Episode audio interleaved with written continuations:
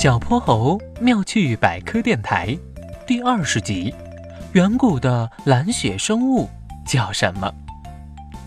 足球场上，一场激烈的比赛正在如火如荼地进行。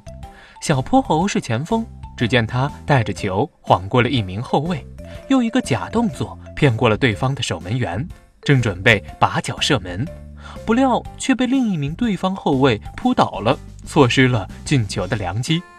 小泼猴懊恼的直跺脚：“哎呀，哎呀，好疼啊！”他这才发觉自己的膝盖不知在什么时候擦伤了，鲜红的血渗了出来。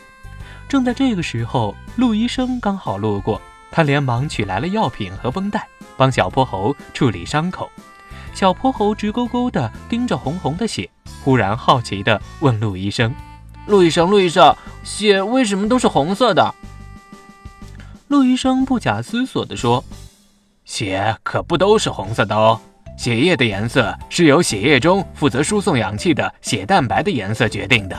比如蜘蛛的血是淡青色的，田螺的血是白色的，是不是很神奇？我也考考你，你知道哪一种活着的古老生物它的血是蓝色的？”小泼猴挠了挠头：“我不知道耶。”这种远古的蓝血生物叫做后，出现在地球上比恐龙还早呢。它在地球上已经生活了几亿年，和它同时代的动物都已经进化或者灭绝了，比如三叶虫。所以后是一种名副其实的生物活化石。它的血之所以是蓝色的，是因为当中包含了很多的铜元素呢。小泼猴目不转睛地看着陆医生。听他说完这些，觉得大自然好神奇呀！不知不觉的，伤口已经包扎好了。